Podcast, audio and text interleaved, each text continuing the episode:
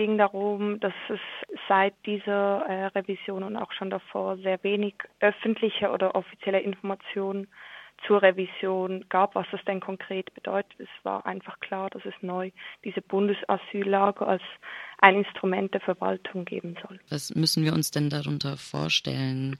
Was gibt es denn für verschiedene Lager überhaupt in der Schweiz und wie unterscheiden sich die Bundesasyllager von denen, die es davor gab? Vor dieser Revision war es so, dass es Empfangs- und Verfahrenszentren gab und nach einem bestimmten Schlüssel wurden dann die Asylsuchenden auf die Kantone verteilt. Jetzt neu soll es 16 Bundesasyllager über die ganze Schweiz äh, verteilt geben und dort soll eigentlich das ganze Verfahren drin stattfinden. Das heißt, es gibt eigentlich so eine Zentralisierung vom ganzen Asylverfahren. Das heißt, vom äh, Asylantrag bis zum Entscheid sollen mehrheitlich die Menschen in diesen aus den Städten isolierten Lager ablaufen. Vielleicht noch kurz dazu. Offiziell heißen diese Bundesasyllager Bundesasylzentren. Wir nennen sie aber Bundesasyllager, um schon im Begriff selber auch seine Kritik zu formulieren. Denn es geht darum, so in Anführungszeichen, dass eine bestimmte Gruppe auf eine speziell harte und effektive Art verwaltet und isoliert wird. Und dass eigentlich eine grundsätzliche Haltung der Schweiz, aber auch natürlich von anderen Staaten, die interessiert sind an, an einer repressiven Asylmaschinerie. Es darum geht, Migrantinnen auszugrenzen und zu kontrollieren. Und diese Verschärfung, die jetzt neu seit März 2019 äh, stattfindet, diese Kritikpunkte, die können schon davor formuliert werden, weil es eigentlich einfach um eine ausgrenzende, kontrollierende oder isolierende Haltung gegenüber Migrantinnen geht, auch außerhalb vom Asylverfahren, in den Ämtern oder auch auf der Straße durch die rassistischen Personenkontrollen. Isolation und Ausgrenzung von Asylsuchenden passiert in der Schweiz schon durch die Abgelegenheit der Lager.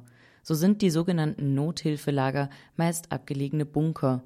In diesen werden Menschen ohne Bleibeperspektive, welche aber nicht abgeschoben werden können, gesteckt.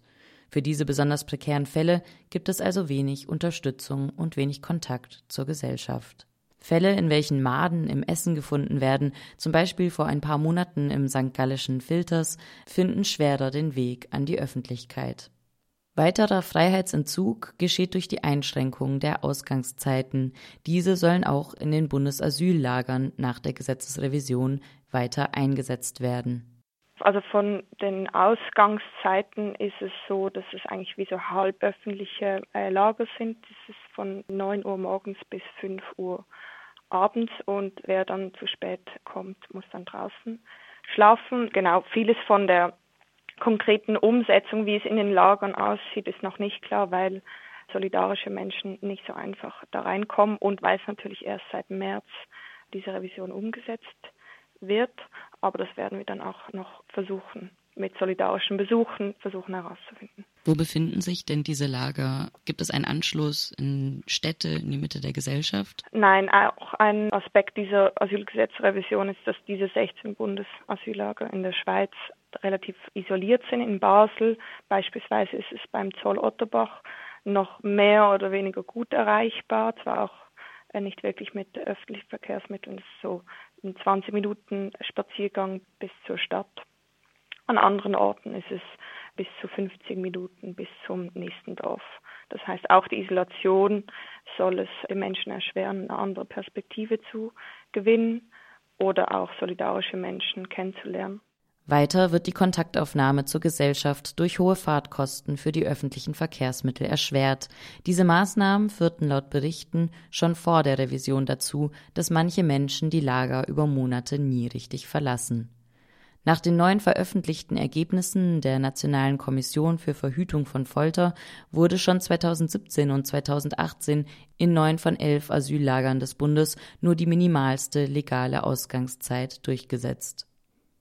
Außerdem werden die Betroffenen beim Wiederbetreten der Lager körperlich durchsucht. In mindestens einem Zentrum wurden auch Kinder systematisch durchsucht.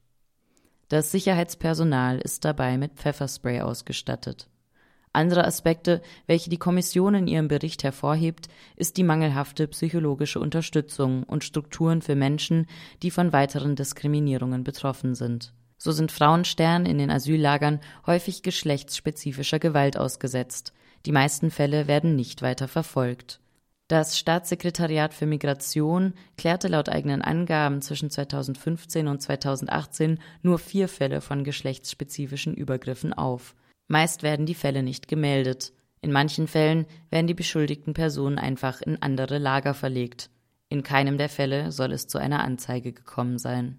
Um das Kategorisieren und Aussortieren noch effizienter zu gestalten, gibt es genau drei verschiedene Lager im neuen revidierten Asylverfahren. Es ist einerseits das Verfahrenslager, das es gibt. Dort findet das Ganze oder ein Großteil vom Verfahren, vom Asylverfahren selber statt. Eines der Lager, das in Basel steht, ist eines von diesen Verfahrenslager. Wer dann ein Negativ oder einen Nicht-Eintretensentscheid bekommt, wird dann direkt zu einem Ausschaffungslager gebracht. Dort gibt es kaum noch Zugang zur Rechtsvertretung und auch die Migrationsbehörde ist nur noch sehr tief frequentiert vorhanden, aber das Sicherheitspersonal ist gleich aufgestockt wie in den anderen Lagern. Und ein neuer Aspekt ist auch, dass es eigentlich so eine Disziplinarmaßnahme im ganzen Verfahren gibt. Es gibt nämlich neu diese Renitentenlager. Renitent heißt so viel wie eigensinnig oder sich dem Wille widersetzen, äh, wozu es natürlich viel Grund gäbe im ganzen Asylverfahren. Und ganz offiziell kommen Menschen in diese Renitentenlager, die eine Gefährdung der öffentlichen Sicherheit und Ordnung darstellen oder einfach nur den Betrieb von den Bundesasyllagern stören. Genau. Das Wie wird, wird das definiert? Das ist die einzige Definition, die es bis anhin gibt.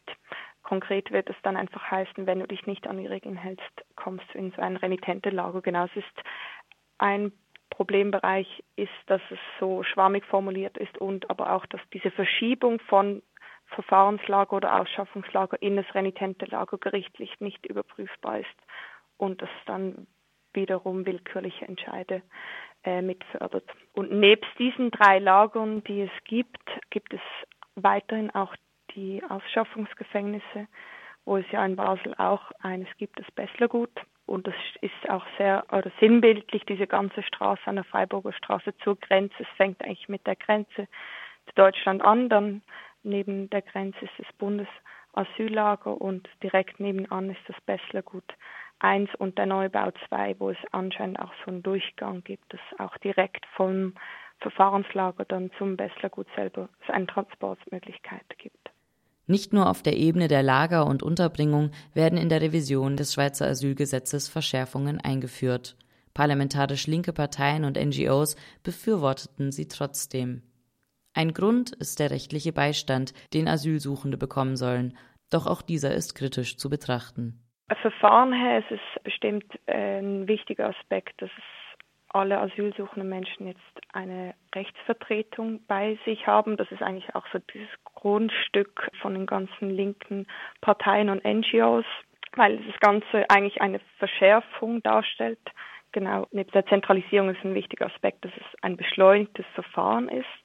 Und um diese Beschleunigung dann noch eben so einen demokratischen Hauch zu verleihen, gibt es jetzt neu diese Rechtsvertretung. Das ist bestimmt ein wichtiger Teil vom Verfahren. Das heißt, alle asylsuchenden Menschen werden begleitet von einer Rechtsvertretung.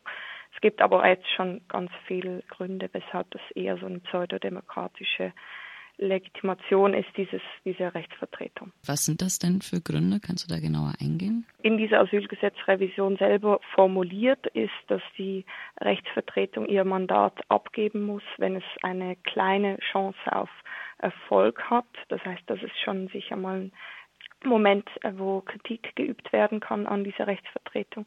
Dann ein weiterer Aspekt ist, dass die Rechtsvertretung eine Pauschalbezahlung bekommt. Das ist eigentlich auch eine sehr unübliche Bezahlmethode für Rechtsvertretung. Und dann natürlich der geteilte Arbeitsort von Migrationsamt und Rechtsvertretung. In diesen Lagern wird es wohl ermöglichen, dass so ein Vertrauensverhältnis zwischen Migrationsbehörde und Rechtsvertretung aufgebaut wird im Verhältnis dann zu diesen sehr kurzen Verhältnissen zu den Asylsuchenden, weil die ja in dem beschleunigten Verfahren dann schnell wieder äh, weitergebracht werden. Weiter wurde das Asylverfahren in der Schweiz nun beschleunigt. Auch dies geschieht zum Nachteil der Betroffenen. Auch die Beschleunigung selber wurde oft als einen positiven ähm, Aspekt während dieser Abstimmungskampagne genannt, dass es eigentlich den Menschen zugutekommt, wenn sie nicht mehr so lange Wartezeit haben und so weiter. Das ist ja eigentlich auch ein verständliches Argument, wenn es dann so wäre. Es zeigt sich jetzt aber, dass diese Beschleunigung eigentlich zu Kosten oder auf Kosten von den Asylsuchenden tendenziell geht. Ähm, das findet man heraus, wenn man anschaut, wie diese Beschleunigung überhaupt entsteht vom Verfahren. Das ist nämlich einerseits eine sehr einfache Art, Zeit zu sparen, indem zum Beispiel die Beschwerdefristen gekürzt werden. Das heißt, wenn ein Negativentscheid äh, gesprochen wird, dann gibt es neu statt 30 Tagen nur noch 10 Tage Zeit, um eine Beschwerde zu formulieren. Und auch das ganze Asylverfahren selber soll in etwa 140 Tagen neu stattfinden. Ein weiterer problematischer Punkt darin ist natürlich, dass zum Beispiel vom Moment, wo äh, eine Person ein Asylverfahren stellt, bis zu einem möglichen Entscheid wird es sehr kurz gehen und vor allem, wenn Menschen irgendwelche Traumata haben oder vielleicht auch verständlicherweise nicht wahnsinnig viel Vertrauen in eine Behörde, geht das vor allem auf Kosten von den asylsuchenden Menschen. Habt ihr auch erkannt, wieso darüber wenig Aufklärung stattgefunden hat im Vorfeld und was jetzt im Nachgang getan werden kann? Jo, vielleicht grundsätzlich soll oder möchte ich auch nochmal betonen, genau, es geht nicht darum, um den Erhalt der Zustände vor dieser Revision. Es ist, wir haben das unter die Lupe genommen, diese Revision, weil es eine Verschärfung darstellt, aber es geht uns nicht darum zu sagen, genau, dass die Zustände davor optimal waren. Auch Isolation von den Asylsuchenden war und ist eigentlich immer ein Thema im Asylwesen. Genau, was konkret dagegen getan werden kann, ist etwa dasselbe wie davor, solidarische Strukturen schaffen und versuchen, trotzdem in Kontakt zu kommen mit den Asylsuchenden. Ein Beispiel für Organisation findet zum Beispiel am kommenden Wochenende in Basel statt. Dort lädt die Gruppe Drei Rosen gegen Grenzen ein, um sich solidarisch zu vernetzen. Genau, nebst dem äh, Informieren zu den Bundesasyllagern oder nebst dem Thematisieren der Bundesasyllagern ist es auch ein Anliegen, Widerstand dagegen zu leisten und zu thematisieren. Und dieses Wochenende vom 29. Juni bis zum 30.